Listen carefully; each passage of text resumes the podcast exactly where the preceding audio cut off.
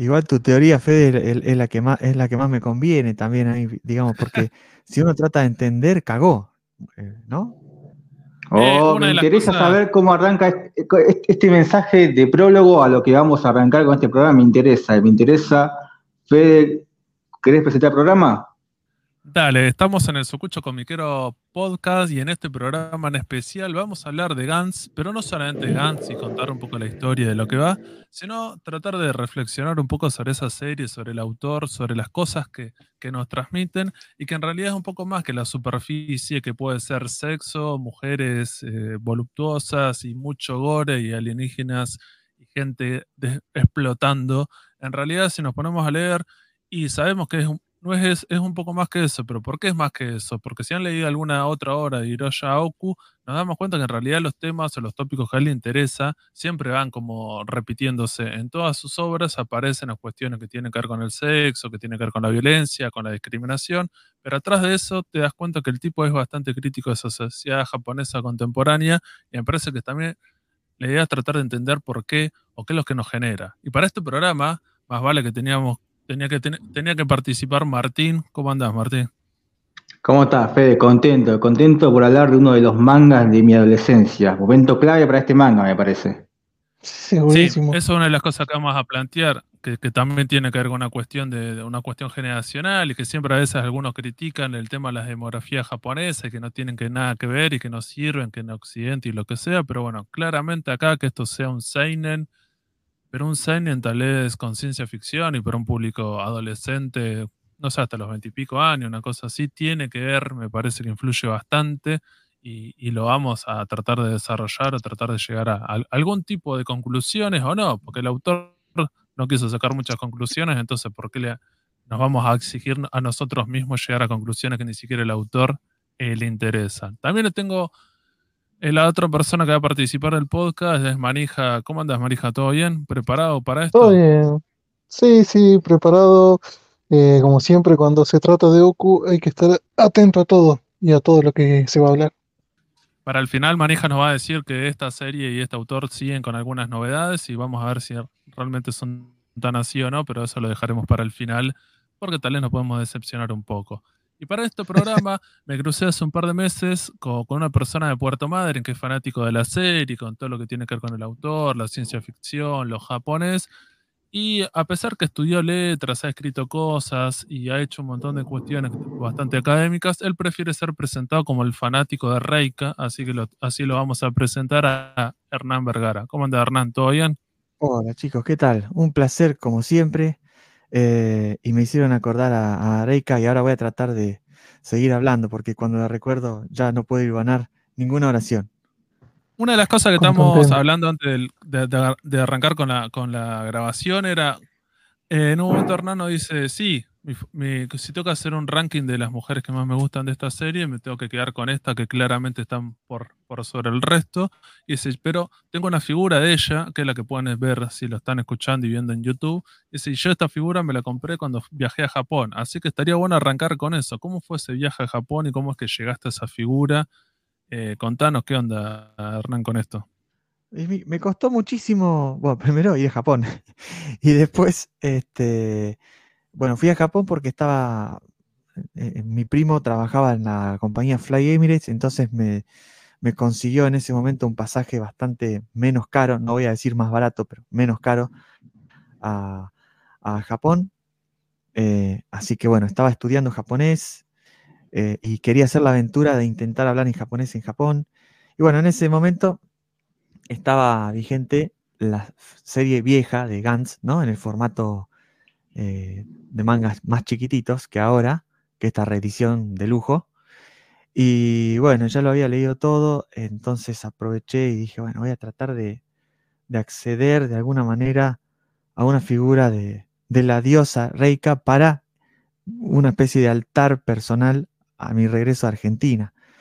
Y bueno, estuve recorriendo este, todo Tokio, tratando de pedir una figura de acción de Reika en japonés, eh, pero creo que estaba eh, utilizando la palabra menos adecuada, creo que utilizaba la palabra omocha, eh, y no figua, que es la, que habría que utilizar, hasta que me di cuenta de que, viste que japonés es una lengua bastante quisquillosa. Si vos no das con la palabra, no, no es fácil acceder a las, a las cosas que esas palabras creías que designaban. Así que bueno, cuando di con la palabra, di con Reika. Em, un poco como el amor, digamos, ¿no? Este, uno tarda tanto tiempo en utilizar una palabra para designar ese objeto amoroso eh, y cuando da con la palabra, da con el apodo, eh, cosita linda, eh, por ejemplo, podría ser, entonces ahí hay algo del amor que de pronto se instala y se vuelve, y se convierte en una historia que dura para siempre. Bueno, ahí encontré la, palabra adecuada para pedir a, la muñeca de Reika, la figura de acción de Reika, y ahí apareció, ahí estaba ella. como todos los fanáticos. Sí, perdón. No, no, como te iba a preguntar, sí. No, no, justo te iba a preguntar, digo, cuando estabas en Japón, digo, ¿qué tipo de características pedías, digo, de todas las figuras que hay? Porque estos personajes, cómo aparecen representados, con el traje, sin el traje, con la ropa de civil, con armas, sin arma. Digo, ¿cómo te interesaba tener a esa, a esa figura de acción de, este personaje?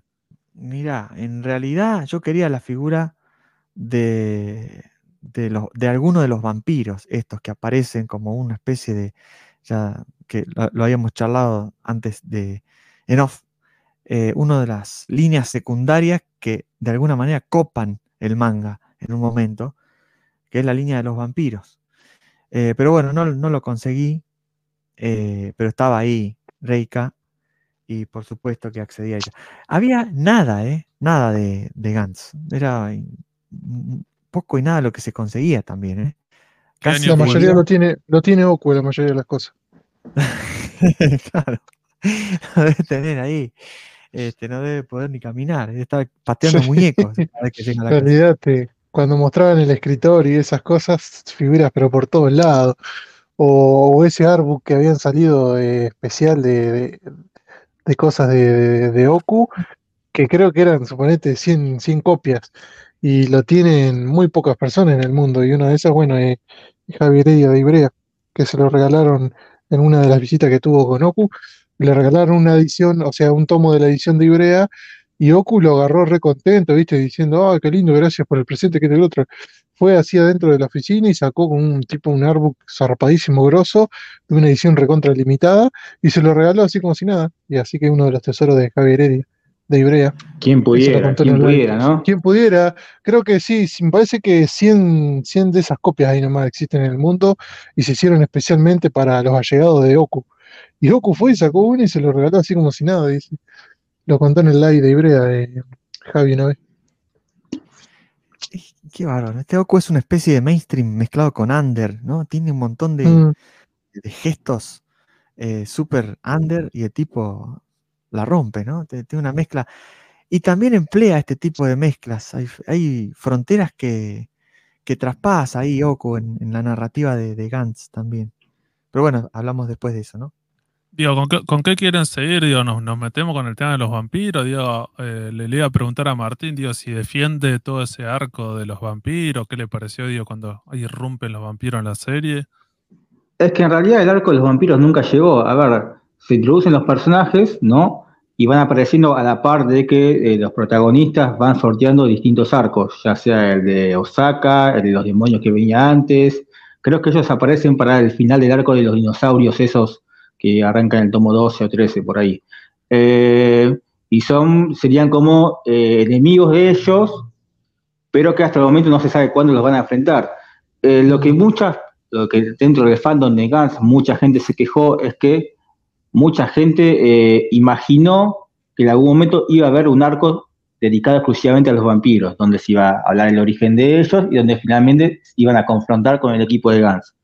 La realidad es que Oku nunca dijo por su cuenta que iba a ofrecer ese arco, que tenía en mente hacerlo. Inclusive cuando finaliza el tomo número 37 de Gans, el último, él mismo sostiene que la editorial le dio toda la libertad absoluta para hacer lo que se le cante, que no, le metió ninguna objeción ni nada por el estilo. Que todo lo que él hizo, lo hizo acorde como lo tenía planeado. Te puede gustar o no, pero lo hizo. Entonces, desde el minuto cero nunca empezó en crearte ese arco, sino que solamente los introdujo como personajes que rivalicen, durante un buen tramo de la serie, ya que los rivales de las misiones duraban solamente una misión. Eh, el Reillón de Osaka duró solamente esa misión, esos cinco tomos, por ejemplo. Entonces necesitaba unos enemigos que se prolonguen por un buen tiempo. Esos fueron los vampiros. Después, medianamente, hizo muy por arriba una breve explicación de el origen de los vampiros, que es esto que se da cuando aparece el hermano de Kay, que nadie se acuerda que Kay tiene un hermano. Eh, muy por arriba, con algunos cabos sueltos, pero la hizo, ponele. El problema creo que repercute más en las expectativas que tenían los fanáticos sobre estos personajes, que se desarrolla algo en sí, pero no. Pero para mí también es un buen condimento, y cuando dejaron de ser útiles, que es posterior al arco de Osaka, bueno, en realidad el mini arco de Roma, ponele, ya después desaparecen porque ya no, tenían nada más que aportar. En lo que es la catástrofe ya, ya no tenían por qué hacer un aporte más a la historia. Pero para mí está, está, bien, está bien los personajes. Un dato de, los vampiros es que Oku decidió incluirlos porque era fanático de, de, un, de una obra de Tezuka de Vampires del sesenta y pico, que eso lo dejó remarcado, entonces lo primero que quiso hacer en Gans también era eso, incluir en algún momento vampiros. Es como, como el nombre de Gans, que está basado en un en una serie de, un robot, una serie, no un live action, de, un robotito que hacía de todas clases de cosas en, en la ciudad. Y a medida que iba haciendo cosas, iba teniendo puntos. Y cuando tenía puntos, podía cambiar esos puntos por un corazón eh, robótico. Entonces de ahí vienen varias cosas de Gantz, como los puntos y bueno, el nombre también.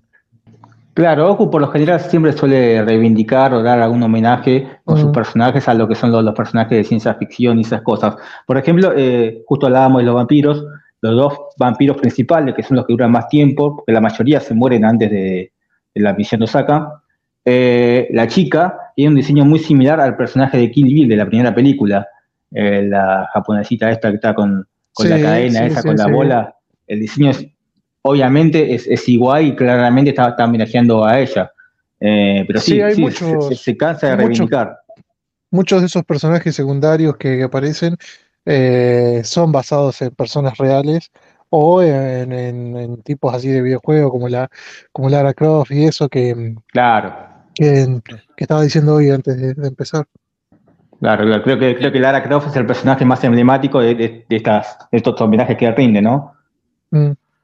Tal el más visible, el más claro. Yo, yo creo que con el tema de los, de los vampiros aparecen, irrumpen en un momento interesante de la serie, que es, en un momento es como caos y destrucción y no queda bien en claro cuáles son las reglas y las reglas son que si no, no, las entendés del todo y los personajes se van a morir y la muerte es inminente en un momento le empiezan a agarrar la mano y toda esa, esa cuestión de adrenalina de que en cualquier momento te puedes morir, como que baja un poco porque es como que ya, bueno, listo, entendimos cómo es esta regla, estamos en un infierno, pero el infierno tiene reglas. Si el infierno tiene reglas y lo entiendo, deja de ser el infierno porque el infierno no puede ser de esa manera tan racional. Entonces el autor de manera bastante inteligente irrumpe con todo, con todo esto de los vampiros y es como diciendo, nuevamente es no se entiende nada, parecía que había reglas, volvemos al mundo, nos pueden matar, no sabemos cómo nos podemos defender y eso otra vez agarra eh, esa cuestión de adrenalina, de que en cualquier momento van a morir y pueden morir cualquiera. Después, como decía Martín, más adelante en la serie, cuando bueno,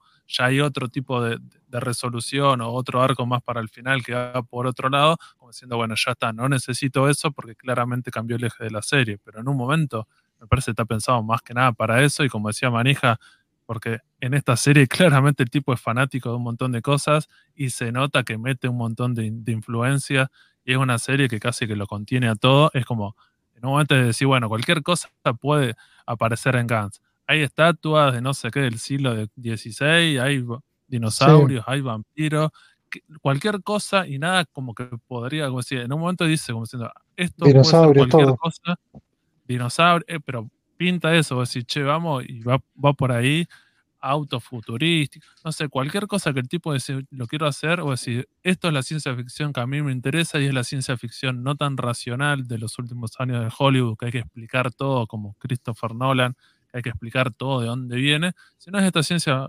ficción que es un poco más divertida, que es como diciendo, bueno, las cosas pasan y no hay que andar explicándolas científicamente por qué pasan, es como diciendo, bueno, es fantasía y pinta para cualquier lado y ya fue. Yo no sé, Hernán, qué de todo esto. Sí, yo estaba escuchándote atentamente, che, y tomando algunas notas porque eh, espero que no se hayan escuchado los teclazos, pero... No, no. Ah, genial. Porque te estaba robando ideas eh, y, no que, y quería disimular. Pero me parece muy, muy interesante esto que decís de cómo hace Oku para mostrar la coherencia de lo desarmado. ¿no? Porque hay que, hay que ser coherente para conservar desarmada una serie tan larga. En ese sentido parece también una exposición plástica, una muestra eh, en, el, en, el, mal, qué sé yo, eh, en el sentido de que por momentos el criterio que rige la continuidad de la serie no es tanto eh, de argumento, sino de temas. Los vampiros, bueno, los dinosaurios, ¿no? La saga de Osaka, en fin, los demonios, los, ¿no? Eh, se parece más bien a una muestra plástica. Eh, viste que vos entrás y decís, bueno, el tema de esto es este, la tempestad y, el mal, yo qué sé, ¿no? Entonces parece la serie abandonar el, el, criterio central de toda narración, que es el del argumento, el de, el de, la historia, y parece que toma lugar en la serie por muchos momentos eh, un criterio más, más temático, es decir, más estético. Bueno, y ahí están la, las obras de arte que se manda también Oku, ¿no? Parece que por momentos utilizara la serie como una excusa para desplegar las distintas vari variantes de, su, de sus propias posibilidades como ilustrador, que son maravillosas, ¿no? Sí, es como sí. que cada arco es, es, como un tema conceptual aparte, más o menos. Tienes uno dedicado claro. a las estatuas de Buda, por ejemplo, esto que si vos hay un arco a los demonios. Cada arco es como, es, es como un concepto diferente, y eso está bastante bueno. Sí, hay algo de eso, ¿no? ¿No les parece? Sí, que, sí, por sí, eso sí, creo, volviendo a la, a la, idea esa de ciencia ficción, me parece que él al principio como que lo quiere plantear de esa manera. Me parece que va por ese lado como diciendo, bueno, tratemos de que sea ciencia ficción, una bola gigante, hay algunas reglas para cumplir, pero esas reglas no, no las pone una entidad superior, sino que son personajes que más o menos van describiendo y que incluso ah, cuestiona a esos personajes, porque al principio no queda bien en claro cuáles serían las reglas o lo que hay que hacer, y el que lo explica es un par, pero ese par después podés desconfiar si realmente te está diciendo la verdad o no. Entonces en un momento no se entiende bien a dónde estaría yendo y lo que está planteando el autor es como diciendo, bueno, lo estamos descubriendo entre todos. Puede ser que en realidad todo lo que está pasando acá es bastante como una cuestión como medio ficcional, porque también juega con eso, con el tema de lo, lo real y lo virtual, diciendo, bueno, si toda esta gente ya está muerta, al principio es interesante cuando, cuando van mostrando diferentes personas y cómo cada una de esas personas eh, se enfrenta a, a, su muerte. Me parece que ahí Oku eh, juega como unas cartas y es bastante amplio, porque aparecen muchos personajes de diferentes etnias, edades, clases sociales, y cada uno cuando están en ese cuarto tienen como una, una respuesta diferente sobre dónde están y, dónde, y, cuál es la respuesta a eso. Entonces ahí aparecen, no sé, las cuestiones de la religión, la importancia eh, que están en el infierno, que están en el cielo, que hay que hacer tal cosa, que es un videojuego, que no creen en eso, que hay que salir a matar y violar gente. Es como casi como un purgatorio de, parecería de eso. No sé yo, Hernán, ¿qué te pareció es, esa cuestión que tiene que ver con como diciendo, bueno, cómo se enfrentan esa sociedad japonesa a la muerte? Sí, y hay, hay una cosa que, que me parece que también estuve atendiendo de lo que decías, que es que Oku cruza algo que parece bastante propio de una lógica adolescente, por lo menos de la lógica adolescente que yo conservo, a pesar de ser un hombre mayor, este, que es la de la, de la, la, la inexistencia de frontera entre lo trascendente y lo ridículo. ¿no? Sí. Ahí, ahí hay algo este, para, para pensar, eh, me parece. En la medida en que, bueno, esto que vos decís, ¿no? Eh, se mezcla el asunto de la muerte con el asunto del deseo, con, con, con, con las ilustraciones que son bastante, bastante cómicas, incluso de los personajes que agonizan, ¿no? Eh, parece como si estuvieran narrados o percibidos bajo una lógica que mezcla constantemente eso, lo, lo, lo trascendente y lo ridículo. El, el, primer personaje, que es el que, que está en el tomo 1, el tomo 2 de esta edición de lujo, que sé que los tiene medio amenazados a todos, no me acuerdo cómo se llama, pero es un chico que tiene la edad de Kurono. Em, acá tengo el manga, en algún momento voy a encontrar el nombre. ¿Cuál Pero- decís vos? ¿El de la escuela? Sí, exactamente. Este, cuando Sí, sí, muere, el que. sí, sí, que empieza a llamar a la mamá, ¿vieron? Sí, sí. cuando está. Y es algo patético, ridículo, trascendente, absolutamente trascendente. Y, y ahí está, ¿no? En, en- en ese personaje que además de sangre este, se le salen los mocos. Es decir, está la sangre, por un lado, como lo trascendente, eh, y, por, lo- por otro lado, lo- las lágrimas y los mocos como lo, lo ridículo. Por otro lado, Sí, porque está justo, está ciego, está sordo y lo único que le sale a lo último es mamá, mamá, mamá. Claro, ¿no? Entonces está la, la- la- la muerte y esa evocación que en ese personaje que se había hecho el picante durante todos los episodios anteriores, eh, queda ahí, en un lugar patético, ridículo. Me, me parece fascinante eso, eh, que Oku cruce un poco o mezcle un poco esa...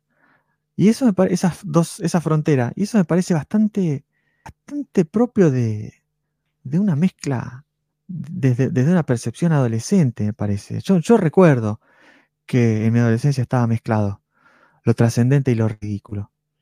Sí, sí, sí, creo, creo, creo que es una cuestión de, de adolescente y por eso una de, las, una de las características tal vez tiene la obra. La obra juega cada rato con eso, de cómo las cosas que muestran y, y demostrar por los dibujos y una cuestión de, lo, de la trama también va por ese lado. Me parece que es una cuestión de Sí. ambas cosas a propósito y es casi como una parodia por momentos, como diciendo, el autor es, creo que es Ah. consciente de eso, que, que es tan así. Yo no y sé justo Kurono en. En ese momento tiene 15 años, eh, inexperto en, muchas cosas, todavía es virgen, eh, le, va todo por ahí. Está bueno eso que dicen, porque eh, la palabra parodia ahí es fundamental, che, me parece. Porque uno puede decir, hay hay dos cosas que no se, que no se toman en, en- en joda, en Gantz. El deseo y el misterio. ¿No? Uno podría decir, el misterio insondable de algunos signos. Por ejemplo, este, el alienígena Tanaka, que aparece en el, tomo 2, eh, que es una parte, digamos, este, un, un hijo de- de- de- de- del boss de ese, episodio, de esa misión, que es un pájaro gigante, ¿no? Que se multiplica en pajaritos por, por la vía de cascarones, que son pájaros, que a su vez se meten en los cascarones, que son esta figura de Tanaka, este, y que cuando estos personajes, eh, bueno, este, Kato, Kurono, los agarran, eh, huyen por la boca y que atacan por la boca porque pegan unos chillidos eh, pajarescos letales eh, y que además se asocia el canto de, o sea, se asocia la, la- la fisonomía de ese personaje con, con, un, con un show que se llamaba Cántaro de un cantante. Fíjense cómo está viajando ahí el significante boca, ¿no? Está el pájaro que sale por la boca, que imita una figura que canta, este, y además el pájaro líder, digamos, tiene un punto débil en la boca, que tiene como una especie de, sí, de- ti- tiene, como un hierro puesto ahí en el pico, y ese termina siendo el punto débil de- del pájaro. Entonces yo me preguntaba ahí, esa es, una, es, de una enorme complejidad eso. Hay, hay una, un elemento ¿no? que está viajando eh, como desarmado, pero coherente por, por, por- por este mismo conjunto de personajes. Uno dice, ¿qué, ¿dónde cierra esto? A veces tiene esa lógica onírica, misteriosa, en la que hay un sentido que insiste, insiste todo el tiempo y nunca se termina de resolver. Y ahí, digamos, me parece que Oku juega todo el tiempo con esa, con esa especie de misterio onírico de signos que insisten y nunca se terminan de resolver. O sea, ahí hay una cosa que la serie parece tomarse en serio, ¿no? Eh, Sí. y lo otro que parece tomarse en serio es el, el tema de- de- de- del deseo, pero el deseo más carnal, el deseo más adolescente también. Eh, incluso este, todo lo vital parece venir de- eh, por lo menos en, en, Kurono, de, esa forma del deseo más, más rastrero, ¿no? Y, ahí aparece como, e, esta idea. De esa parodia, este, parece conformarse el sentido último de la existencia, ¿no? Parece que, digamos, todo el sentido de la existencia de estos personajes tuviera que ver con el rastrero deseo y, esa joda fuera el sentido último de, la existencia ahí, ¿no? Esa parodia. Somos, eh, eh, el sentido de la existencia es esa parodia, ¿no? Esa, esa cosa tan, tan intrascendente, una cosa medio paradójica ahí. Listo, ¿eh? Cambio. No, no, creo, que es, creo que es interesante porque es cuando aparecen estos personajes, creo que los que son más adolescentes tienen menos preguntas para hacerse y después cuando aparecen personajes que son como siempre aparecen en las obras de Oku, o viejos o viejas, con familia, como que esos personajes ya tienen como otras, otras problemáticas, otros problemas y, están pensando en otras cosas, en ayudar a, su familia o pensar de otra manera. En cambio, todos los otros personajes, el personaje principal, que son adolescentes, como diciendo, no les importa nada, como decimos, solamente están pensando en su deseo y, como que juega con eso. Pero me parece que también va, al principio creo que incluso hasta una crítica, o, al menos para que reflexione ese posible potencial lector, que vos decís, cuando lo agarrás con la cuando sos adolescente, tal vez tenés una visión un poco más cercana a esa. Digo, Martín que siempre hablaba de, que lo leyó cuando era adolescente, digo, Martín, ¿te pasaba eso? Digo, en, su, en tu primera lectura, pero digo, cuando ya sos adulto y más grande lo volvés a leer, ¿te pones en otro lugar? Digo, ¿cómo, cómo lo sentís a Gantz? Eh, yo creo que justamente fue ese factor de que los personajes sean adolescentes, fue lo que a uno lo, atrajo, ¿no? Porque en realidad me parece que hay dos personajes que representan bien estas características que remarcó recién Hernán. Uno es Kurono, obviamente, pero después en un momento Kurono medio que se va acoplando la a la personalidad de Kato, que Kato tiene la personalidad de un protagonista.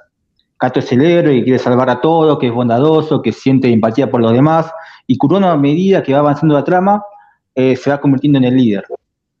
Para ese entonces, Oku encuentra otro personaje quien tome más o menos el rol de Kurono, de este Kurono adolescente medio perdedor, que, que, le gustan las minas, que, que, es un hipócrita, qué sé yo. Bueno, el personaje Inaba, Inaba, un personaje introducido eh, cuando más o menos se acopla al equipo titular, ponerle, o el equipo principal, eh, también tiene estas características, inclusive mucho más fuertes que Kurono, me parece. Este deseo que tiene él con Reika, pero que Reika no le da pelota porque le gusta a Kei, y él medio que siente celos hacia Kurono y lo cuestiona como líder. Y en un momento en, el arco de los demonios hay un, arco, hay un demonio que se hace pasar por Reika y medio que le engaña a él, y que siempre en las difíciles él medio que se acobarda. Creo que, que Inaba representa muy bien todo eso. Y de alguna manera.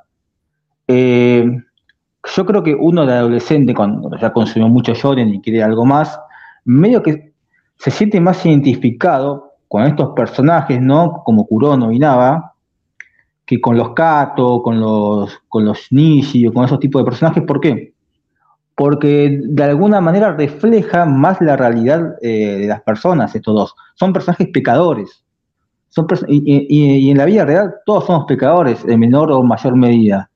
Y, creo que, esto de sacar lo más mierda de uno, que representa justamente, como dije, Kurono y Nava, me, parece que es lo que hace atractivo a uno cuando es adolescente. Además de obviamente el sexo, el gore, que es lo que, por lo que uno termina entrando a la obra, después cuando ve cómo se ejecuta con estos personajes, me parece que por ahí va. Eh, nada, me parece que eso es lo que compra. Después uno ya de, grande vuelve a releer la obra, que por suerte es una obra que se relee, si querés, si tenés tiempo disponible, la relees en un solo día. Eh, cuando uno de grande la, vuelve a releer, eh, yo por lo menos traté de posicionarme de vuelta eh, en que esos son adolescentes, son adolescentes, porque justamente si me tengo que posicionar como un adulto, y me pondría en la piel de los personajes adultos de la serie, que son los que descreen de lo que sucede no, esto es una, ficción, hay cámaras seguramente, esto es un juego, estos que están con traje son todos locos, no les dé pelota, y son los que después se terminan tomando. Claro, son los que después se terminan alejando y les explota la cabeza, ¿viste? Eh, pero creo que bien, eh, me parece que ese es el fuerte más que nada de la obra, porque está bien, vos podés entrar por el gore, por las escenas fuertes, el sexo explícito, pero entras ahí, si la ejecución después no termina convenciéndote, la abandonás. Te vas a ver otro anime de Echi del montón y listo. pero creo que las personalidades fuertes de estos personajes, eh, acorde a su edad, me parece lo, más acertado que, que, tiene Goku. No solamente en Gans, Gans al tener 37 tomos quizás es donde más lo pueda reforzar, pero si lees Inuyashiki, si lees Shaigan o otras obras de él, también esto, esto se nota bastante. Sí, yo, creo que, que, está bien representado y es bastante difícil tratar de hacer lo más tridimensional posible a estos adolescentes. Lo que es el adolescente, este adolescente japonés atravesado por, otra, por otras problemáticas y otras presiones, y el tipo trata de mostrarlo y, es bastante fiel en eso, como que este personaje cuando sos adolescente sos todo eso, en un momento viste sos un cagón, en un momento sos un pajero, en un momento sos un violento, en un momento, y que, y que ese personaje va cambiando y que siempre es como nunca se...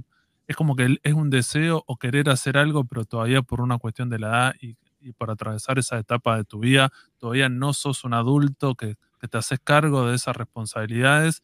Y me parece que también juega con eso, pero es interesante porque en ningún momento lo está condenando a estos personajes. No es como diciendo, bueno, los que son adolescentes los hay que matarlos a todos. Y, después también está bueno como lo, lo que vos planteás, el tema de los adultos. Como estos adultos, como diciendo, bueno, están en un lugar me parece que ahí cuando trata de darle un poco más de peso a los, a los adolescentes, porque los adultos descreen de esto, nunca consideran que es un juego y que hay que cumplir reglas para, para hacerlas, a pesar que son eh, adultos japoneses y los adultos japoneses una de las cosas que más hacen es cumplir las reglas y lo que hay que hacer y los mandatos sociales y lo que te dice una empresa. Y acá al parecer, como no están esas figuras de autoridad, ellos no saben qué hacer y terminan como no cumpliéndolas. Y estos adolescentes en realidad sí, son un poco en, algún sentido como más puros, decir, bueno, voy a hacer algo y lo hago y me juego es como, es una locura, no tiene sentido que hay que matar, no sé, de extraterrestres con esta arma, pero bueno, lo hago, no la pienso y agarro y salto al vacío, que es como arranca la serie, es como, viene un, viene un subte y yo agarro y salto al vacío y bueno, me va a chocar y voy a morir y no me importa, no la pensé mucho. En cambio, los otros personajes, creo que por pensarlo, incluso me parece que es una crítica que le está haciendo Oku a esa sociedad japonesa, el resto, como, por lo general, cuando muestra adultos, es eso, los adultos están siempre en en su mundo, nunca participando de ninguna cosa, siempre descreyendo o siempre siendo como no protagonistas, sino como eh, televidentes o espectadores. Después más adelante Goku muestra, viste que sacan un celular y pasa tal cosa y en vez de involucrarse está filmando esa escena, pero nunca sos el protagonista de tu vida.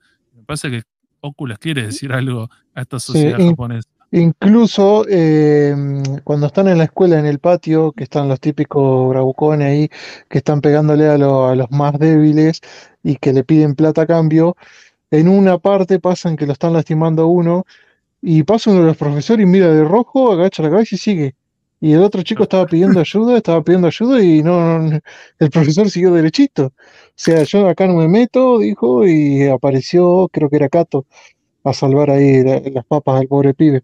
O no, ok, creo que era así. Kurono me parece que era el que había aparecido.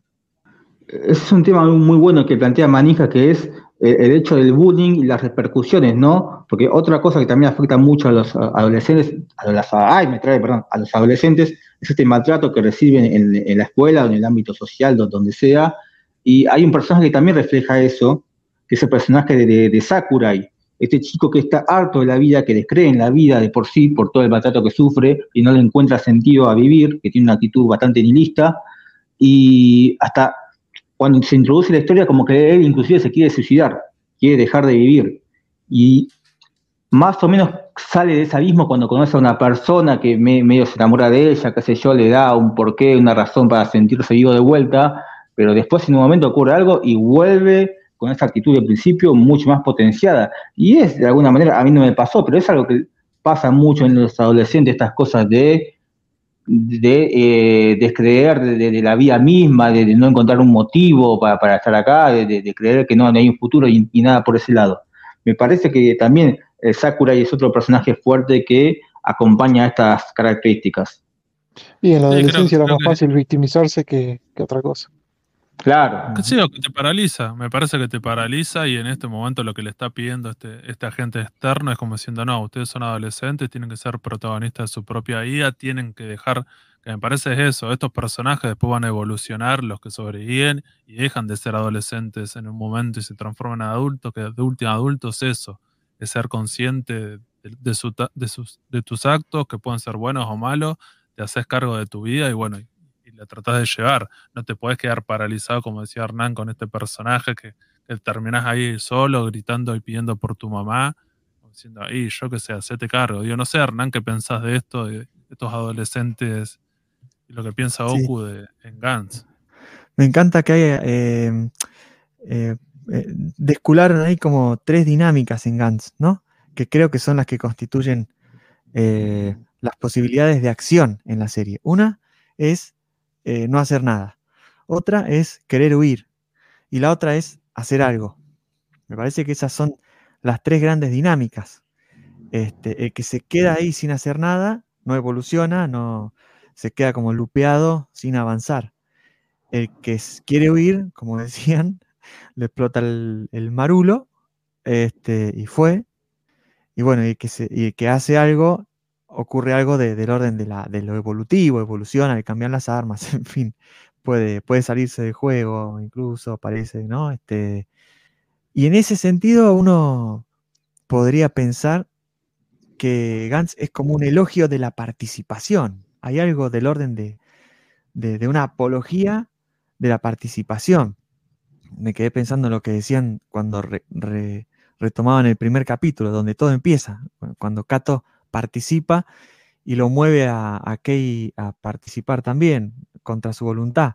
Pero ahí se produce un descubrimiento, ¿no? Que es que la participación es lo que te abre sentido. Eh, y todos estos personajes, en general, por lo menos Kei eh, y, y algunos personajes femeninos, la chica que aparece ahí, eh, que nunca me acuerdo cómo se llama, al principio también, la rubiecita que se quiere suicidar, Kishimoto, Eh, Kei Kishimoto. eh. Kishimoto, eh, son en principio nihilistas, como decías, ¿no? Este, creo que Manija decía que mencionaste la palabra nihilismo. Este, empiezan nihilistas hasta que las circunstancias o algún empujoncito los mueven a participar. En la participación, sus cosas empiezan a ganar sentido, en plena acción, en la plena acción participativa, ¿no? En ese sentido, Gantz es como una apología de la participación y de cómo uno encuentra el sentido de las cosas porque participa. Y, me viene otra palabra que también es de las artes plásticas, que es, o de las artes escénicas también, que es lo performativo. Lo, lo performativo es, se le dice a veces a ciertas eh, formas teatrales en las que es todo eh, random y las cosas van ganando sentido a medida que vos en tu improvisación se lo vas este, poniendo, imponiendo, ¿no? Y Gantz tiene mucho de, de obra performativa, ¿no? Los personajes van armando la, la- la- la propia obra a medida que son arrojados a ese azar, pero siempre y cuando participen. Me, me gustó eso, ¿no? Claro, como la Los parte de, ustedes, igual. Como la parte de Kishimoto donde, bueno, ella va a la casa y se entera, bueno, que la otra, o sea, la, verdadera Kishimoto está viva, que al final no terminó muriendo, y ella termina yendo a la casa de Kurono y, pidiéndole de quedarse en la casa de él a cambio de ser su mascota. Eso es, es algo también de, de la cultura japonesa que, que han mostrado en otras, en otras obras. Es decir, yo soy tu perra eh, y bueno, tratame como un animal eh, y voy a hacer lo que vos quieras, vos sos mi amo. Claro. Ahora, ahí se produce algo genial, que es eh, algo de lo que me parece, no me acuerdo ya si lo hablamos en off o en on, que es el- la, la- forma random que tiene Gantz. Entonces uno puede decir, bueno, la serie está desarmada, a Goku, a Goku lo apuraban, entonces tenía que meter serie, meter capítulo, meter misión, meter, no sé, lo de los dinosaurios dura un montón. Dibuja todas las especies de dinosaurios, me parece. Este, y uno puede decir eso y criticar a la serie como algo negativo, en sentido de que está desarmada la serie por muchos pasajes y por muchos momentos. Parece relleno a veces. Pero por otro lado, hay una, un- una cuestión central con lo random. Y es esta otra paradoja. El único sentido es el sentido random. Y ahí está el, el- asunto que ustedes me parece decían de los, de los adultos. Los adultos en general eh, quieren encontrarle un sentido y, y son los payasos más grandes de la serie, ¿no? Porque el único sentido es ejecutar las acciones cuyo sentido estás ignorando, cuyo sentido de fondo ignorás. Y de eso se trata también la vida, ¿no? Si uno se pone a, a rascar un poquito. De nadie sabe el sentido último de la existencia. Y tenemos que desplegar una, un conjunto de acciones que nos permitan ir encontrando pequeños sentidos en el tránsito, ¿no? Sí, Pero lo central sí. es lo random. sí, creo, creo que, que juega, juega bastante con eso. Como en realidad es una metáfora de un montón de cosas que decís vos, tiene que ver con la vida, tiene que ver con esa crítica que le hace a la sociedad, a, a- a la adolescencia, a la adultez, al trabajo, al capitalismo. Un montón de esas cosas me parece que funcionan en la serie y son como diferentes tópicos que va metiendo. Y como decía, en ningún momento la serie, como decía Martín, se lee bastante rápido, entonces en ningún momento es como está cargada de demasiado texto, demasiada información, y vos todas esas cosas son bastante subterráneas. eh, y en, en la historia vos, si querés, como un montón de gente fanático, la podés leer como una historia de aventura, de ciencia ficción, que hay que matar demonios y Alienígenas. y si querés, ya fue, es eso solamente y todo lo otro es como, bueno, no, te interesa porque venís a buscar eso. Digo, a veces incluso lo hace medio a propósito, porque yo no sé, al principio estaba bastante, un poco más subido a tono, todo lo que tiene que ver con la sexualidad femenina y esa representación. Cada uno de las los portadas de los capítulos son mujeres con poca ropa o directamente desnuda. Hay toda una representación de eso que después se va perdiendo y es como diciendo, bueno, esto tal era un gancho para esto, quería contar otra cosa ya está. Yo no sé, Martín, cómo lo ves eso, cómo va, va cambiando, digo, haciendo tal vez al principio, digo, no sé si están así en toda la serie la cuestión de del sexo, la sexualidad. Eh, sí, sí, a, a primero te da mucha fuerza a la sexualidad y, a- al gore y a la sangre, que justamente como dije hoy, ¿no? Es el gancho para que vos entres en la serie. Una vez que le diste la oportunidad, la serie eh, se va acoplando a las exigencias y va cambiando el panorama. Eh, después, eh, hablando de la obra en general, ¿no? Porque después, después tienen las portadas de los capítulos que se tienen en los 37 tomos, que en todas hay un fanservice innecesario. Pero hablando de lo que es la obra, la historieta en sí, eh, después obviamente va, va bajando, va, va- bajando la, la- el toque de sexualidad. Inclusive me parece que, si bien perdura, perdura, pero de una manera ya más consciente, en el sentido para que vos eh, sigas sintiendo empatía por los personajes. Porque a lo primero es mina en bolas por, estar en bolas nada más, pero después es, estos personajes son adolescentes y están con las hormonas al palo, y bueno, es lógico que piensen en coger, piensen en garchar, piensen en eso. Es lógico que Kei cada vez que la vea a Kishimoto tenga malas intenciones, o, intenciones por el lado de, de la libido. Lo mismo cuando conoce a Lara Croft.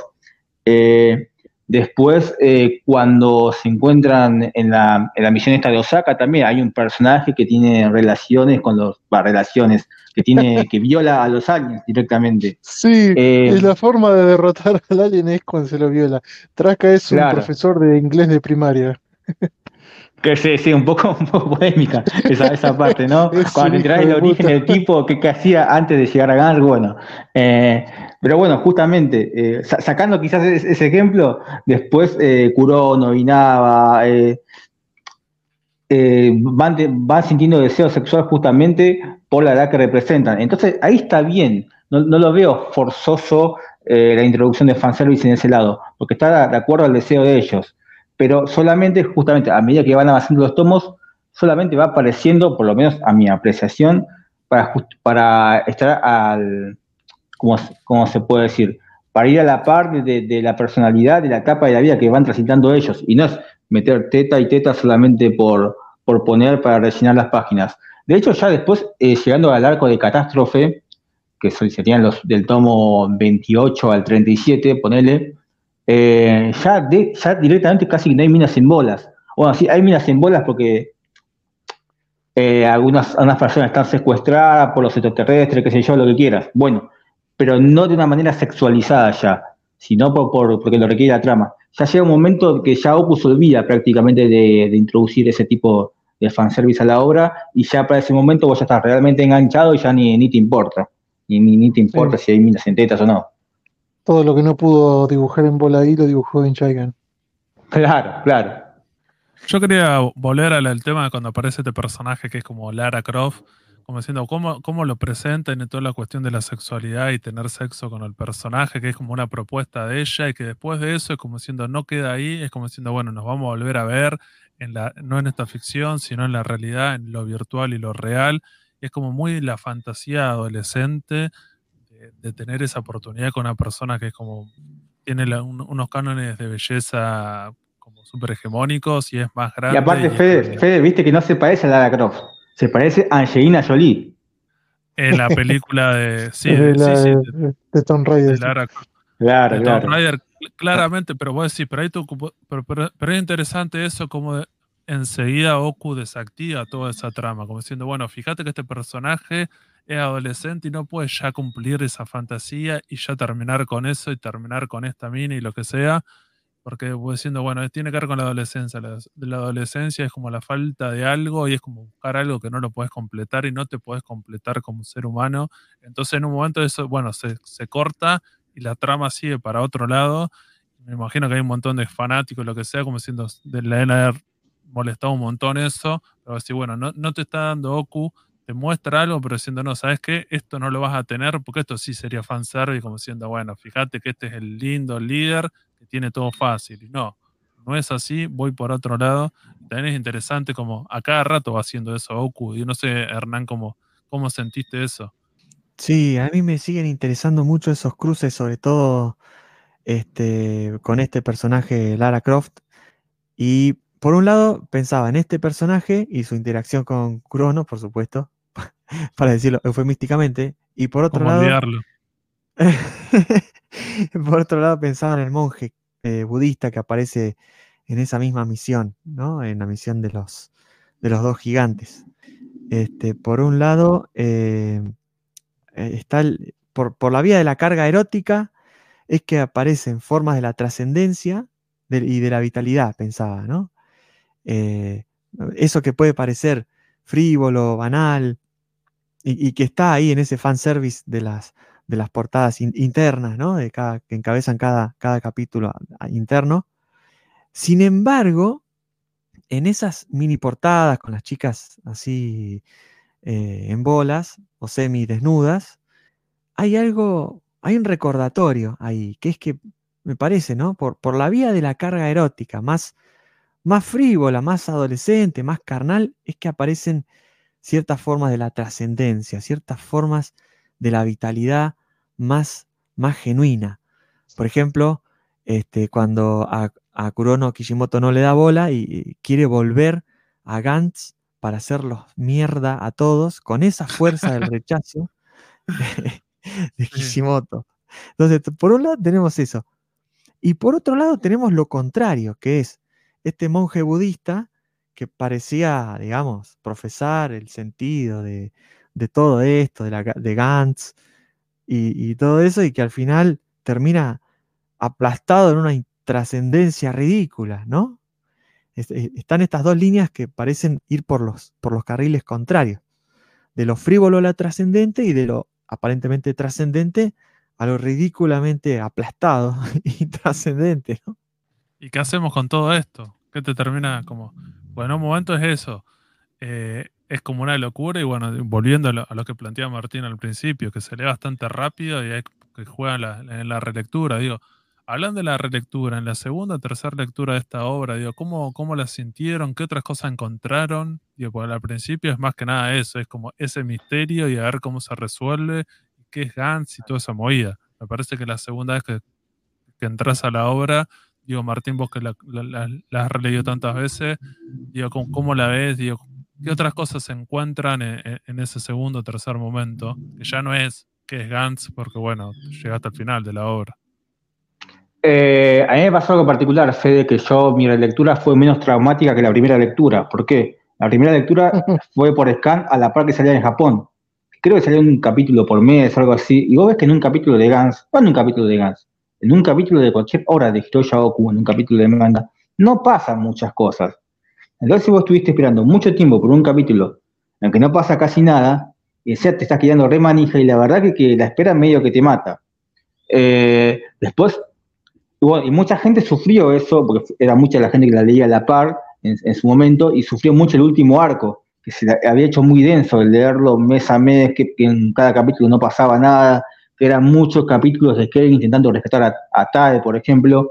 Em, después, cuando lo volvés a leer eh, en los tomos físicos, eh, y cuando ya, ya, tenés todos los tomos que los vas leyendo como vos quieras, de corrido del 1.37 o leyendo el arco que a vos te gusta, medio que empezás a valorar otras cosas. Este último arco no te parece tan denso ni tan malo como lo, sentiste cuando lo leías a la par. Sí puedo decir que es lo más flojito de Gans, pero no necesariamente quiere decir malo.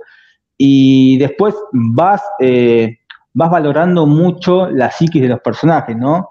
Eh, este, este, esto que hablaban hoy de, de que en la misión esta que, llega a la habitación después de haber sido rechazado con, por Kei Kishimoto, y inclusive él creo que ya llega con el traje puesto, ya llega listo, voy a hacer mierda, todo, no me importa nada, porque lo que necesitaba era desahogarse, necesitaba de, una descarga emocional, y es ahí cuando entra en acción el personaje de Lara Croft, que ahí, por fin Kei consigue satisfacer su deseo y te da a entender qué es eso para Kei. Si bien para Lara Croft no, era algo más, ¿Para qué fue más bien eh, una descarga de su deseo? Porque después finalizada la misión, cuando más adelante tiene muchas más oportunidades para revivir al personaje, ni se calienta. Mira, esta mina fue algo para sacarme las ganas porque necesitaba desestresarme y listo. Prefiero a Tae, prefiero a Rey que el segundo plano, inclusive prefirió revivir a Nishi. Em, entonces, por ese lado, eh, e-, estas valoraciones también que te hacía hoy de, los personajes de Inaba y de Sakurai, me parece que uno va profundizando más en, la psique de los personajes en una segunda lectura, donde ya queda en un segundo plano eh, la sorpresa, que creo que la sorpresa es algo, la, sorpresa de, todo lo que va sucediendo, lo que vas descubriendo, porque a lo primero no, no entendés un carajo, porque ni ninguno de los personajes entiende un carajo, entonces está bien que vos vayas descubriendo cómo son las cosas realmente a la par de ellos. Eh, entonces la sorpresa juega un papel muy importante. Tiene estas cosas que hoy hablábamos eh, detrás de grabación con Hernán, tiene esto de Game of Thrones, viste que cualquier personaje la puede quedar en un momento totalmente impredecible y capaz que tiene una muerte que ni siquiera destigna a lo que era el personaje. Eh, una, en una relectura ya no te sorprende eso, porque ya lo sabías. Entonces le das el foco a otro tipo de cuestiones. La realidad de Kato con el hermano, por ejemplo, eh, la chica esta de Osaka que, se había enamorado de Kato, qué sé yo, hay, un montón de cosas. Eh, quizás también, a su vez, como te enamoras de cómo se van desarrollando los personajes de principio, también medio que al último decís, che, Oku, metiste muchos personajes que están de decoración, que armaron un Dream Team, al final en Catástrofe trama un Dream Team de un montón de personajes de distintas partes del mundo, pero no me desarrollaste ninguno al final. Bueno, también uno va poniendo cuestiones en esas cosas pero me parece que es eso, en una segunda lectura, tercera, cuarta, lo, que quieras, uno se va enfocando más en las distintas realidades que atraviesan los personajes, más que en lo superficial de el gore, el sexo, eh, que pongo un super traje de cada trompada y esas cosas. No sé si el resto por ahí coincide en eso. Sí, sí, creo, creo que va por ese lado. Yo lo que le iba a preguntar a, Manija que tiene que ver con esto, una de las cosas que estuvimos hablando, es que Manija es bastante fanático de los live action incluso considera que algunas adaptaciones con actores reales son mejores que las obras originales, pero bueno, eso es para otro tema. Pero digo, en el caso particular de Gans, ¿qué onda las películas que hubo sobre, sobre la serie? ¿El guionista, los directores de estas películas entendieron Gans como estamos hablando nosotros? ¿O en realidad en estas adaptaciones, ¿qué, de todas las... Hay muchas cosas que estamos hablando, de todo eso, ¿qué quedó en estas películas? No, en estas películas son en parte bastante libres, adaptan un pedazo de un arco, otro pedazo de otro y lo expanden de otra forma. Eh, a mí me gustan mucho los live action. El de Gans en su momento cuando lo vi, ha sido hace unos 10 años más o menos. Sí, me parece que sí. Pero no, creo que primero vi los live action antes de leer el manga. Entonces eso siempre juega a favor. Estos live action son libres porque se hicieron a la par de que el manga no había terminado, si no me equivoco. Sí, sí. Por eso mismo tiene un final diferente. El live action termina de una forma y en su momento no estaba el final del manga. Porque esto fue en 2011, el manga terminó en 2013.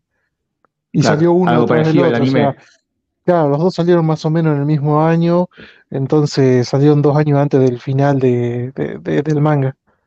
Pero quitando eso, lo mejor de todo, obviamente, siempre van a ser los trajes los trajes, todo lo que te van mostrando es, es lo mejor, es lo que queda re bien para adaptar un live action. Eso es lo mejor. Después, bueno, eh, si querés ver cómo queda algo bien adaptado, creo que Gun Zero es, es mucho mejor, obviamente, por el CGI. Ya ahí pasa, pasás a ver eh, los demonios de otra forma que no los podés adaptar en un live action. Con ese detalle, digamos. Pero, pero, pero volviendo a las películas, de todas estas cosas, digo, ¿qué es lo que le interesa a las películas mostrar? Es más que son películas más de acción, donde hay que matar extraterrestres y hay una, un misterio y nada más. Sí, de acción, un survival eh, de, acción bien hollywoodense y nada más. Va por ahí la mano, lo mismo que quiere contar casi el manga, pero bueno, con lo, como se dice, con los con las limitaciones que tiene un live action. Sí, sí, algunas restricciones que tiene que ver, siempre como hablamos cuando el manga, muchas veces, o la historieta pensamos que al, ser más de nicho se pueden contar y se pueden mostrar cosas de una manera mucho más gráfica o más interesante, y cuando sean para otros medios se adaptan, para como son públicos más amplios y para más gente, tienen que empezar con esas restricciones como diciendo, bueno, esto no lo podemos mostrar, esto hay que mostrarlo de otra manera, esto hay que explicarlo, porque imagínate una película que sea como Gans, de que no se entiende un carajo, y la gente estaría bastante decepcionada o enojada, como diciendo, che, pero al final, porque viste que hay como un, un espectador tal vez de películas de, cine que vos decís que necesita, o si no tiene que ir a YouTube a, a, ver, eh, viste que en YouTube hay un montón de videos que te dicen eh, final explicado de tal serie. Y que hay un youtuber que te explica el final de la serie, como si una tristeza, pero bueno, va por ahí. Hernán, digo, con estas adaptaciones, digo, ¿has podido consumir alguna? ¿Te ha interesado consumir alguna? ¿O vos sos fanático del, manga y te quedaste con el manga y todas las otras cosas no te interesan? Mira, vi eh, Gantz Zero y, había comprado también en Japón, pero me lo olvidé, unos DVDs que creo que son los que ustedes estaban mostrando. Me los olvidé en la casa de mi primo y después mi primo se mudó, así que bueno, quedaron ahí. Ah, pensé que te los olvidaste en Japón, o sea, que los compraste en Japón y te olvidaste en el avión, la puta madre, no, o sea, un garrón. Había, entendido eso. algo, algo parecido, porque me los olvidé en la casa de mi primo, que mi primo vivía en Dubái porque trabajaba en esta compañía aérea. O sea, y después se mudó mi primo, o sea, sí, sí, es el equivalente de esto que estás imaginando. Es, terrible lo que pasó con el DVD. Y creo que me traje la cajita sola, porque quedó el DVD adentro de la reproductora. Y bueno, en fin. Pero fue terrible. Qué error. Me gustó mucho el, bueno, este Gantz Zero, ¿no? Que creo que todavía está en Netflix, me parece. Sí, sí, sí, es de Netflix en realidad y, es el, único. Los otros los conseguís de forma pirata o en Facebook o donde sea, pero eh, Gantz Zero sí, se, conoce, se consigue re fácil. No, estos dos, los live action no, pero Gun Zero sí se consigue solamente en Netflix. Pero los otros, bueno, de forma pirata los conseguís. Claro, ese, ese Gantz Zero es pura acción. Pero me Directamente el arco de Osaka. El arco de Osaka se basa en eso nomás. Claro, con las limitaciones de adaptar los cinco tomas en una película que tiene que reducir muchos personajes, pero después es, ese arco. Sí, claro, incluso el sexo y todo lo demás no está en, en Zero. O sea, le, sacaron todo lo bueno y, y dejaron solamente la parte de la acción. Claro. Que, o, este, que, o sea, la persona que no leyó Gantz eh, no va a entender nada. Porque es, eh, entras de una a, una a la mejor parte de, de, la historia. O sea, no, no, no, caes, pero bueno. Está hecho, está hecho, está hecho para el que nunca leyó Gantz, para que lo pueda disfrutar igual. Porque de alguna manera el origen de Cato es distinto ahí pero eh, porque recordemos que Cato es el protagonista en, ese arco. Pero pasa esto, la persona lo va a entender, pero quizás las referencias de, hacia, la serie, hacia la serie principal de esas cosas, los momentos que la deberían emocionar no van a surgir efecto, porque justamente eh, para que leyó los, los 20 tomos anteriores, sí, hay detalles que le van a causar cierta, cierta conmoción. No va a entender la gente por qué Cato está buen tipo en una película de una hora tenés que tener todo un sostento de que, mira, el chabón le murió los padres, vive con el hermano, de chico, qué sé yo, el tipo tiene una mentalidad de, de, de, héroe, de ser buen tipo, de estar ser empático por el otro, y eso en una película de una hora no te lo puede mostrar. Pero de todas maneras, y todo eso. Claro, claro, claro. De, todas maneras, eh, la, la, la, esencia de la película la puedes entender. Y vos, Hernán, entonces, digo, te quedaste con el DVD o con la caja del DVD, pero digo, ¿ban- ¿bancás alguna de estas adaptaciones? Sí, sí, a mí me encanta. Este, eh, Gantz Zero visualmente me pareció deslumbrante. Eh, después, eh, dudo, también me quedé dudando de si alguien que no había, que no conoce Gantz eh, puede disfrutarlo más allá del espectáculo visual que es, que es eso, ¿no? Eh, pero bueno, estamos en una época en la que muchas veces alcanza con lo visual, eh, así que probablemente sea un golazo. A mí, a mí me encantó. Y también, perdón que vuelva a una consigna anterior que tiraste, Fede, que es cómo lo, lo vimos al asunto en una segunda lectura.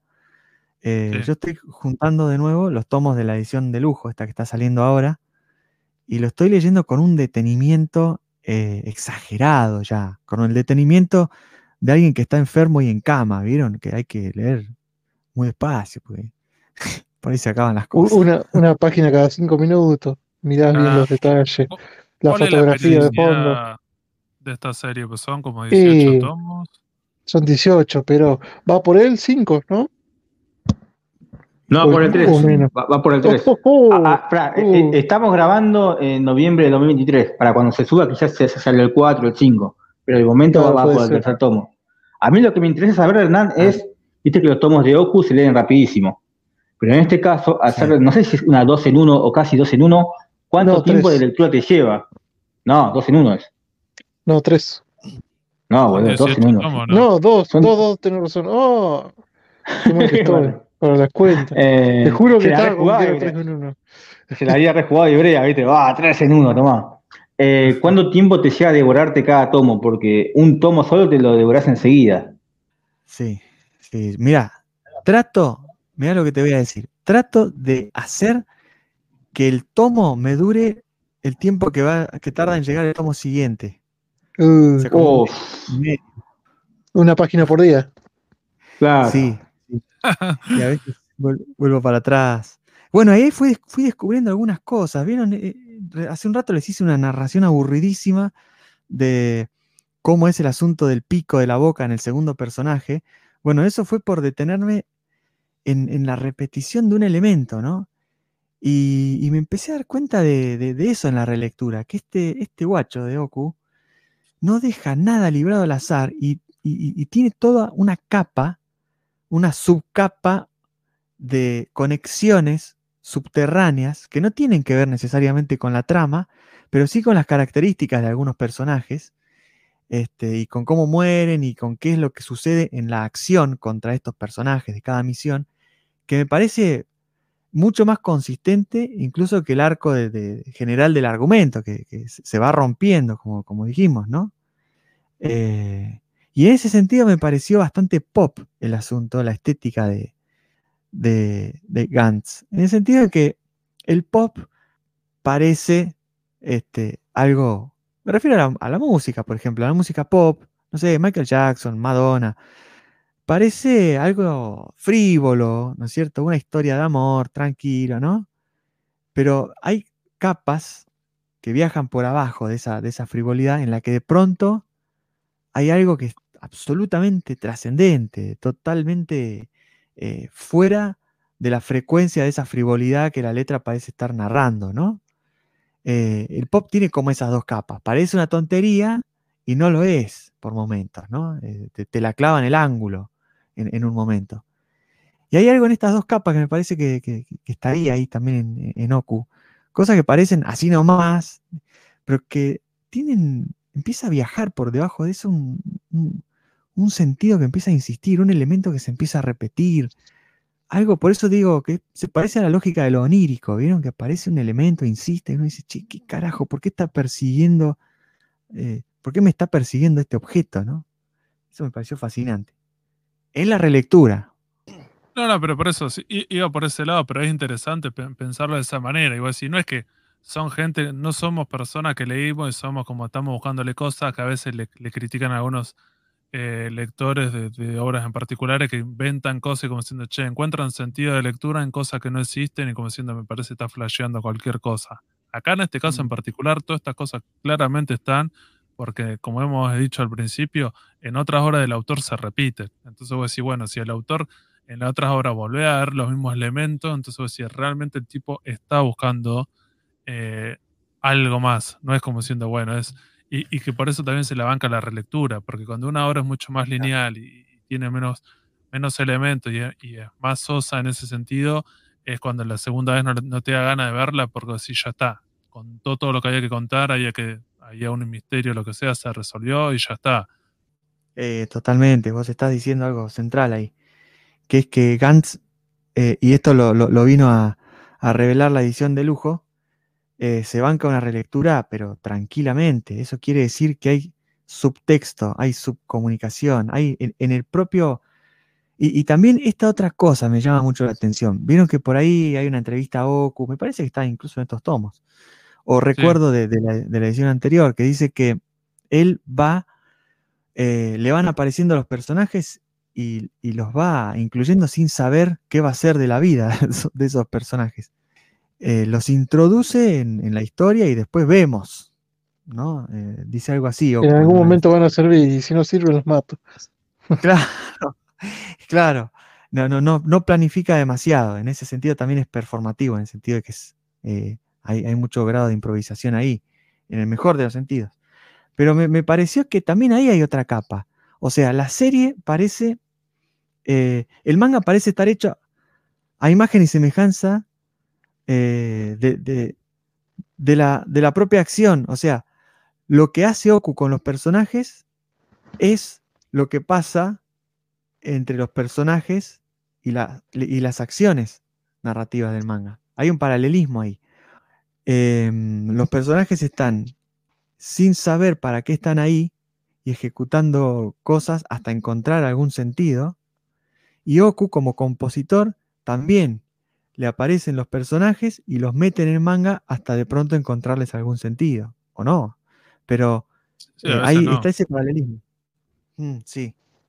Sí, yo, yo, también digo, ya que estamos hablando de la relectura, digo, hay otro tema que tiene que ver con esto, que es la otra adaptación, que es el anime muchas veces lo que tiene la cultura japonesa, lo que tiene que ver con esta transmedia, de decir, bueno, leemos la historieta, después le, vimos la misma serie, pero adaptada en una película, adaptada en una serie de, anime, de, animación, de esa manera vos como lector o como consumidor una hora podés volver a ver varias veces la misma historia. Algunas veces funciona mejor si la historia se la banca. Vos si en, el caso de Gans se la bancaría la relectura, digo, pero Martín, ¿qué pasó cuando se adaptó esta serie en anime?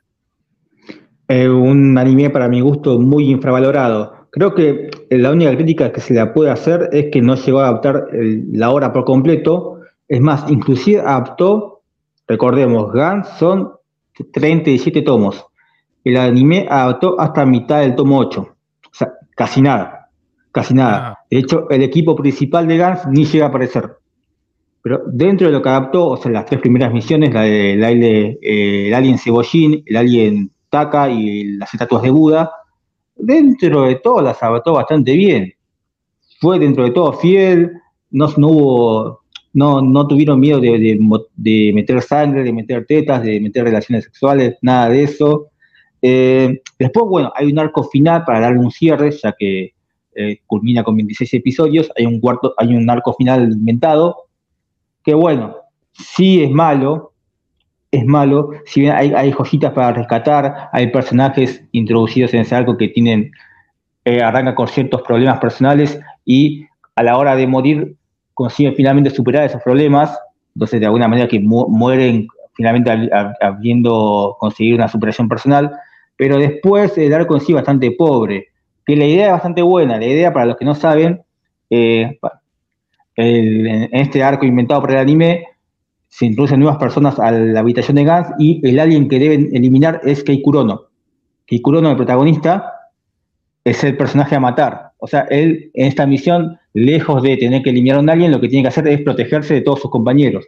Bueno, la idea está buena, la ejecución es bastante mala y aburrida. Y quizás el problema es que, como se hizo a la par del manga, y el manga no tenía un final en ese momento, tuvieron que inventarle un final un final que de final no tiene nada, porque no, no, te, no te cierra nada, no, entendés nada qué pasa, ves la habitación vacía, pero no entendés, no entendés el contexto, nada, y creo que, que el mismo estudio lo dejó totalmente abierto, porque realmente no, no hay una explicación de qué pasó, de por qué fueron a Gans, de qué era la pelota, de qué pasa con Kei Kurono después de eso. Entonces, ese último arco sí, eh, no cumple las expectativas, es malo, se le puede criticar lo que quieras. El resto, los tres arcos, que insisto, adoptar tres arcos solamente de un manga de 37 tomos es muy poco, es demasiado poco. Los personajes más importantes no aparecen. Pero sacando eso, esos tres arcos fueron adaptando de una manera bastante fiel. No, no puedes reprocharle eso al anime. Creo que, es muy injusto lo, que se le pega por, por ese lado. Está, está, bien. En, en líneas generales, la adaptación a prueba.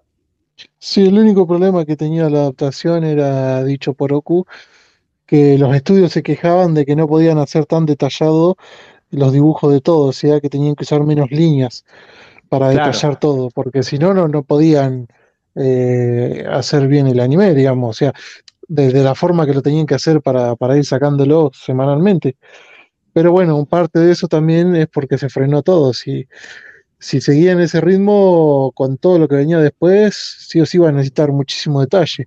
Y no es como hoy en día que la animación, el tipo de animación y, y los tipos de estudios esclavistas que hay que hacen laburar hasta último minuto a los empleados para que los capítulos salgan extremadamente detallados. Pero así, sobre todo, quedó, quedó linda, quedó linda la animación y el anime en general. Quizás lo que le critico yo, manija, es, el opening, ese con música tecno. El opening es malísimo, pero el final, el final, una vez que superas la tercera misión y volvés a ver ese ending, el ending es, es, bellísimo, triste y bellísimo. Pero esto para mí aprueba. Yo creo que lo que tuvo el anime de problema es que como ha cambiado y ha evolucionado esa industria, como comentaba Manija, que decir, en un momento eran capítulos semanales, en un momento eran capítulos de 26 capítulos, temporada de 26 capítulos, recuerdan que en un momento se puso como más de moda hacer eso, a fines de los 90 era como siendo, bueno, temporada, es que los animes deberían durar 24, 26 capítulos y después decís, hoy en día ya es por temporada, como siendo, bueno, adaptamos un arco y volvemos al año que viene y, adaptamos otro. Entonces, bueno, me parece que Gantz tuvo ese gran problema, porque si tantos capítulos en 26 como que le queda un garrón y con la otra forma de, un capítulo por, por, semana, por la complejidad que tiene la trama y lo que tenés que mostrar, tampoco iban a poder. Entonces como que le terminó pasando eso. Me parece que le, terminó quedando de esa manera y como bastante trunco. Yo no sé, Hernán, ¿a vos qué te pareció el anime? ¿Lo para el, para el tipo de presupuesto que tenían, sí. Sí, un garrón. Sí, yo el anime no lo vi, pero pero hay algo que me parece difícil de adaptar, ¿no? Que está buenísimo lo que decís, eh, Fede, porque, porque, tan, porque el manga se toma su tiempo y esto es bueno y es malo. Es bueno cuando se hace pertinente y es malo cuando parece relleno, por supuesto. Pero tiene como una lógica temporal propia también. Incluso esto de los vampiros, eh, en un momento yo sentí eh, que, le copa la parada al, propio manga, eh, porque es, otra lógica, los personajes no tienen mucho que ver este, con la lógica de...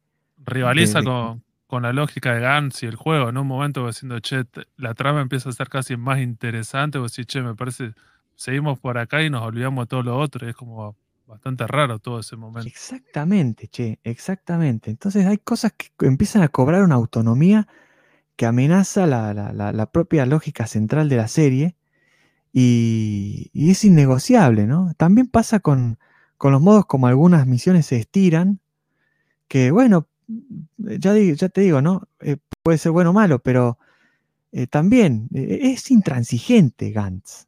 En ese sentido es muy difícil de, definir, ¿no? Tanto por esta de, los vampiros que le copan la parada y parece disputarle la, propia estructura del manga, como por la manera como se extienden algunas misiones que son, se vuelven inadaptables por momentos, ¿no? A lo mejor. Y creo que creo que el televidente de, solamente del anime sin haber visto la serie consideraría que es como una estafa o como que te están choreando y como diciendo, me parece que no sé cuándo, cuántos capítulos puedes ponerlo el tema de los vampiros. Lo tenés que inventar, tenés que hacer otra cosa donde en paralelo sí al juego de Gantz y toda la movida, Porque no puedes poner, no sé, tres, cuatro capítulos que la gente solamente vea eso y van a considerar que eso es de relleno o que es un choreo o la gente se va a bajar porque, bueno, digamos que gente está buscando otra cosa en el manga, como vos decís, eh, me parece que eh, funciona tal vez mejor. Pero ha pasado con otros animes más modernos que cuando la trama de los personajes principales tal vez se toma un respiro y va por otro lado, la gente por lo general, la mayoría de las veces eh, lo critica bastante. Sí, sí, a mí me, gusta esto de, de, Oku. No sé si es de Oku porque solo leí Gantz y no me animé a, leer eh, Giant y, y, Tenés que entrarle, entrarle Giant, son 10 tomos. Te va a gustar. Bueno. ¿Sí? Ahí está, por Ibrea, sí. Entrale, sí. Me gustó tanto Gantz que tengo miedo de, entrarle a otra cosa y que no me guste tanto. Porque. Pero le voy a entrar, le voy a entrar. Bueno, las dos son muy buenas. Creo, creo que Saigan se parece más a Gantz, pero las dos son muy buenas igual. Sí. Pero es como diferente, ¿no? Y a Shiki me parece que tal vez un poco más. No sé, un poco más bajada a tierra. No sé, me parece que funciona mejor. Giant es más parecido a ese Gantz más pochoclero. Claro. Y, complejo, como diciendo, bueno, muestro mujeres desnudas, no sé qué, pero atrás de eso es como más parecido. Me parece Shiki es como quiso hacer otra cosa y no sé si le fue tan bien. Yo le iba a preguntar ahora a Manija, digo, como para, como para empezar a acercarnos para el final, que Manija tenía una información que decía que, que tiene que ver con estas adaptaciones, de que vuelve el anime y que, que van a adaptar todo y que una, para, para la herida de Martín eh, vamos a tener eh, Gantz completo en anime, con CGI full, full 4K y toda la onda, o qué onda manija con eso? ¿Manija? Se, nos fue manija. No fue, por suerte, por, suerte, por suerte está, por suerte para que no haya ninguna mala noticia, me gusta. se fue a chequear la primicia. Claro, claro. No era, tan primicia por lo visto. Ahora, ahora cuando vuelva Manija vamos a, vamos a hablar eso y tal vez lo dejamos como para el cierre, digo, pero antes de eso, digo, Hernán, no sé si quieres comentar algo más. ¿Qué otra cosa más te quedaba en, la cabeza que tenía que ver con, con Gans, con los personajes, con las tramas? Digo, ¿qué hay otra cosa más? Digo, con, algo más que te quedó. Sí, sí, esta, este pareadito conceptual que hiciste recién, ¿no? Que es pochoclero y complejo. Ahí tenés otra cosa, y con esto me fijo circularidad con respecto a nuestra conversación de hoy, que son las cosas que combina, que hace coexistir. Oku. Son muy atípicas las cosas que Oku hace coexistir. Este, lo, frívolo y lo trascendente, este, lo, ridículo y lo, y, lo vital. Acá, acá cruzaste otra cosa que hace Oku, ¿no? Que es lo, pochoclero y, lo complejo a la vez. A mí estas cosas que, que se les puede criticar a Gantz este, por ejemplo, que esté medio desarmada la serie, que, tenga arcos que por ahí empiezan y, terminan bastante peor de como empezaron. Personajes que tienen un potencial enorme y que, bueno, nada, desaparecen medio random también. Todo esto que se le, puede achacar a la serie, que no, es redonda, digamos, es al mismo tiempo lo me parece que es lo que más me gusta de la serie, que argumentalmente está toda rota por momentos. Parece una cosa de vanguardia de los años 30 del siglo pasado, que no busca ningún tipo de cohesión y busca más bien una lógica onírica, medio surrealista en ese sentido. Me parece que se notan las conexiones. Pero me parece que por ahí se lo puede, eh, se le puede encontrar una zona de coherencia al modo como maneja algunos signos, algunos elementos, algunos objetos, algunas lógicas oníricas que están por debajo de las lógicas narrativas. Yo voy a apostar a eso en, esta relectura y, encontré varias cosas, ¿no? Cómo, algunos elementos empiezan a insistir, empiezan a aparecer otra vez, empiezan a conectar y definir mejor los personajes. No sé, por ejemplo, el monje, que está justo en la misión de los dos gigantes que son los, guardianes del templo, eh, o, el, pájaro, cuyo punto débil está en el pico y cuyas criaturitas inferiores también tienen un asunto con el pico, con el canto, y que al mismo tiempo están vinculados con, un cantante japonés que se llama Kantaro, que era un cantante. ¿Cómo empiezan a funcionar esas lógicas? Sí, claro. Me parece fascinante. Yo voy a, a leer eso en la relectura, estoy leyendo eso, ¿no? Bueno, como les estaba por decir hace un rato, justo no sé por qué, eh, no tenía muteado el micrófono y sin embargo no se me escuchaba. Bueno, lo que le había dicho yo, Fede, hoy anteriormente, antes de la grabación, es que como Gun Zero había tenido un éxito bastante, bastante grande, digamos, como Netflix llega a todas partes, obviamente Hollywood le llamó la atención eso y en el 2020 le hizo llegar un acuerdo a Oku para firmar eh, con Sony Pictures para, para, para agrandar todo lo que es eh, el mundo de Gans. O sea, sería adaptar todo el manga en anime, tener películas, series, lo demás. Pero bueno, con, con la, eh, ¿cómo se dice? Con la condición de que todo el material de, produ- de producción de Gans hecho y por hacer pase a tener a ser de Sony, no de, de Oku. Entonces como que está eso frenado ahí, Oku está a las vueltas de si acepta, no acepta, ver si puede equilibrar la balanza para el lado de él con el tema de los derechos, y por culpa de eso, eh, otros estudios no pueden adaptar eh, algo de Gans, porque está todo frenado por ese acuerdo. Así que hasta que no tengamos resuelto el tema del acuerdo, no, no se va a saber qué, qué pasa con la con todo lo que tenga que ver con Gantz. Así que vamos a ver, no sé, yo no sé si me gustaría verlo por parte de, Sony a todo esto, pero qué sé yo, yo prefiero que lo adapte un estudio de, de Japón y a la mierda, más en, en especial con las animaciones de hoy en día, que se tomen su tiempo como estaban haciendo con suponete Bleach y, y hagan algo bien zarpado. Y lo vayan haciendo así cada año y medio que le vayan tirando una temporada. Y creo que A es de complicado. Martín. la- Creo que, creo que igual es medio complicado que un estudio de, de animación o un estudio norteamericano le pida al autor de la obra original que sea sus derechos. Parece que es muy jugado lo que están haciendo. O sea, está bien que en Estados Unidos están más acostumbrados a hacer eso, pero me parece que un japonés no va a hacer eso. ¿Cuánta guita te tienen que dar para decir, sabes qué, toda mi obra deja de ser mía? Y más por eh, claramente Goku, que es bastante Claro. fanático de la obra, me parece que es como. Quédate con los derechos de manga y Imagínate- nosotros con lo audiovisual. Así nomás le dijeron. Imagínate Ibrea negociando con Sony para licenciar una nueva reedición.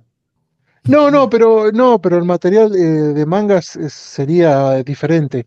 Lo que Sony va, por lo que va Sony es por lo todo lo audiovisual. Solamente Claro. por eso. Todo lo hecho y lo que se está por hacer, todos los planes que ellos tengan, así sea, qué sé yo, eh, agarrar la parte de los vampiros y adaptar eso fuera de, de- del canon, por así decirlo. Eh, tranquilamente, si ellos tienen los derechos, lo pueden hacer. Sí, hacer una miniserie como siendo, bueno, de él. Va, va los vamp- Gans, vampiros, Gans, no sé qué, y Claro. empezamos a hacer un montón de series. Y como Gans es un mundo tan rico en el sentido de que la bola de Gans está desperdigada por todo el mundo, tranquilamente pueden hacer el Gans estadounidense, el Gans argentino, el Gans eh, europeo. harían eso. lo- Yo justo pensaba en eso. Exactamente. Claro. Gans Es- es- Nueva ese York es es lo primero chiste. que harían los Yankees. Eh, ¿Sabés cómo exprimirían hasta el último centavo? Sí, Es que. Es un live action muy difícil de cagar, que ojalá que nunca se haga, pues estoy en contra del live action, pero es un live action muy difícil de cagar, porque lejos de lo que pasa con todas las demás obras, tranquilamente puedes hacer algo totalmente diferente al manga. Haces la historia del equipo de Gans de Estados Unidos, listo. No tenés que concentrarte en hacer a Kurono, a Kato o a Kishimoto y los demás. Haces personajes nuevos, con vidas nuevas, con historias nuevas y listo. Solamente tenés que respetar los conceptos de que hay una esfera, que le dan la orden, que tiene que eliminar un extraterrestre, que le da puntos, estaría bueno que hagas énfasis en la crítica social que hace Oku, o sea, que es algún, una característica de él, sería bueno que hagan hincapié en eso, pero bueno, el resto lo puedes desarrollar libremente. Ahora, si vos lo, querés, lo que querés hacer es contarme en una película lo mismo que leímos en el manga, tratando de respetar eso, que a, a larga sabemos que nunca se respeta del todo, a mí me parece que no. Justo en una película donde tenés libertad de cagarte en el manga, el ideal sería que no respetes el manga. Que introduzca vos un nuevo mundo aprovechando lo amplio que es eh, eh, el mundo que creó Hiro Yaoku. Me parece que por Claro. ahí iría bien la cosa. No queremos un Kurono eh, yankee, queremos un, Claro. un, un personaje de Gans, pero yankee, sin, sin que tenga Claro. relación con, con Kurono o los demás. Como pasa en Osaka, exactamente lo mismo que pasa en Osaka y a la mierda. Ahí sí, ya sea anime o sea live action, estaría bueno. Tanto la producción estadounidense como cualquier de otro país que pueda hacer lo mismo. Que ojalá, qué sé yo, a mi gusto algún día diga, bueno, Europa tiene los derechos para hacer su Gantz de Europa y Estados Unidos el suyo. Y ahí ver un universo diferente. Claro, inclu- inclusive puedes hacer algo parecido con el arco de Osaka, viste que en un momento el equipo de Estados Unidos se encuentre con, no sé, el, el equipo de, de Nueva York se encuentra con el equipo de California. Y después me sacás en formato de serie la serie de Guns California. Pa, y me robás con eso. Ahí tendría sentido. Sí. Eh, pero si me quieres respetar la historia del manga, no. Esta vez no es por ahí. Esta vez. Sí, después el Gantz argentino con todas culonas en vez de tetones. Sería un... Olvídate, olvídate. Olvídate, tenés que matar al gauchito Gil, tenés que matar al pomperito y a todos esos aliens. Esa va, esa va. ya aparece un hijito por ahí. Claro, claro, claro. Esa me gusta. Contra el cazador. Contra el cazador. Sí. ¿Sabés, Claro. sabés esa- esas estatuas de San Martín y las de Sarmiento cómo andarían en la calle? Te baja roca del caballo, viste, todos los, todas las estat- estatuas ecuestres que hay acá y tienen que pelear. Tienen que desmontar a todas las- todos los rocas de Argentina. Claro, claro. Y es toda una crítica. Y vos decís, bueno, es toda una crítica. va, Se termina haciendo medio a favor de los indígenas y, y empezás a meter toda esa movida. como Y bueno, en una tenés el alien que vale 100 puntos, tenés que matar a la, a la alienígena Legrand. Ese es el alien que vale 100 puntos. Tenés que matarlo. eh, Tiene vida eterna, tiene vida eterna, no muere con nada, pero tenés que acabar con ese.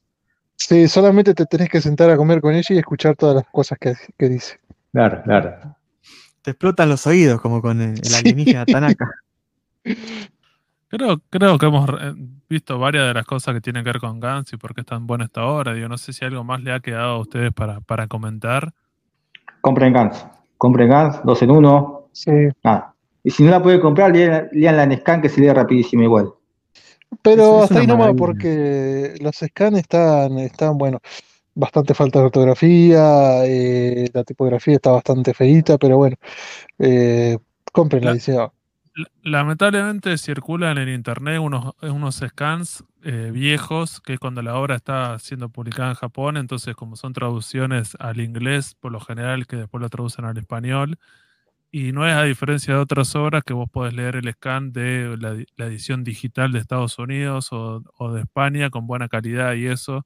Lamentablemente acá es como los típicos fansub que, que están traduciendo las obras y te juegan toque en contra, porque hemos leído otras cosas los últimos años con mejor, mucho mejor calidad, incluso eh, traducciones oficiales. Acá me parece que justo te le juegan un poco en contra eso.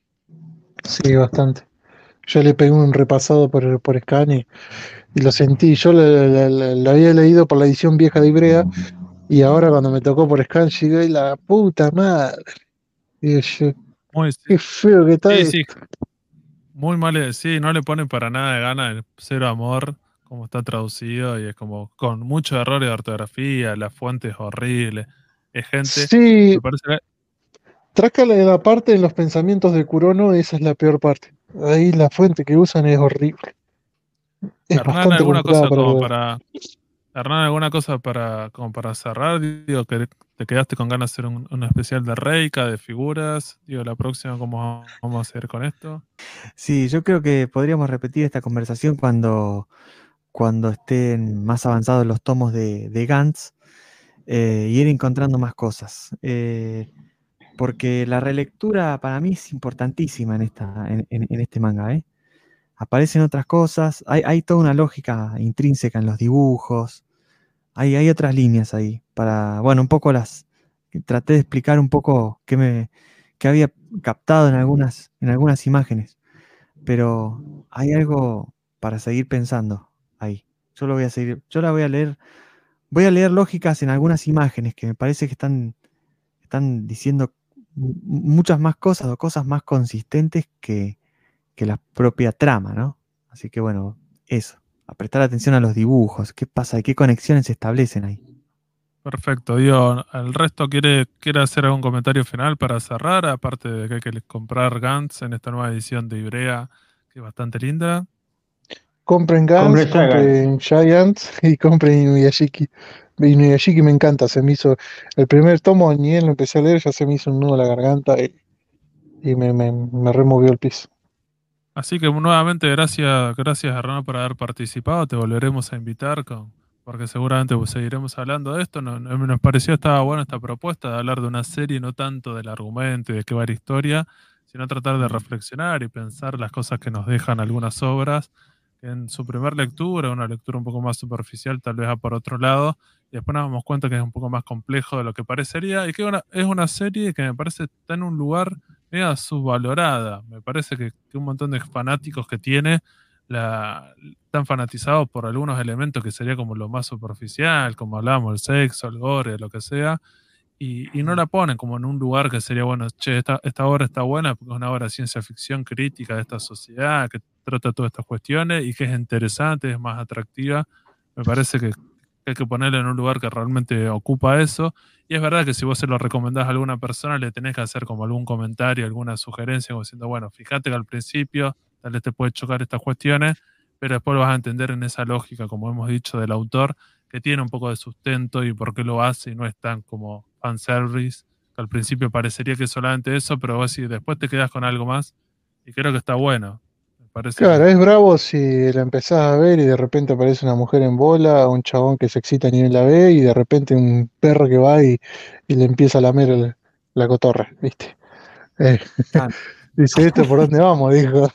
Sí, sí parece. Este perro debe haber tenido una dueña soltera, decía.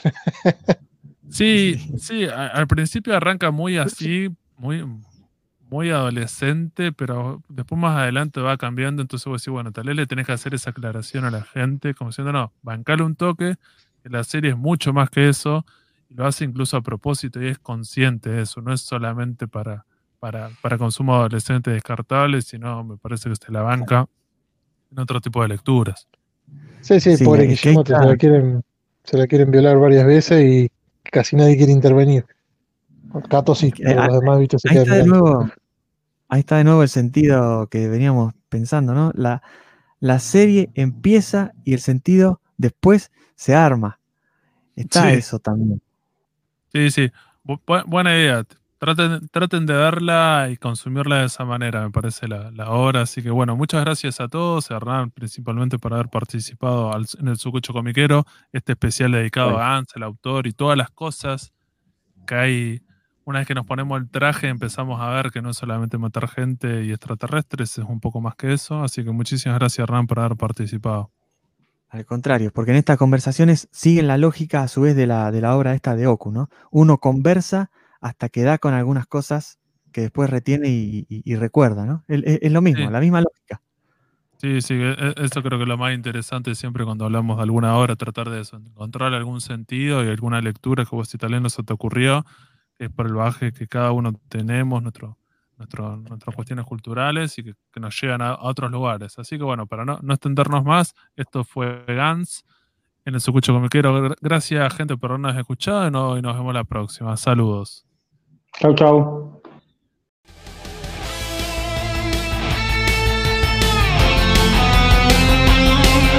Seguinos en Instagram y Facebook como el Sucucho Comiquero.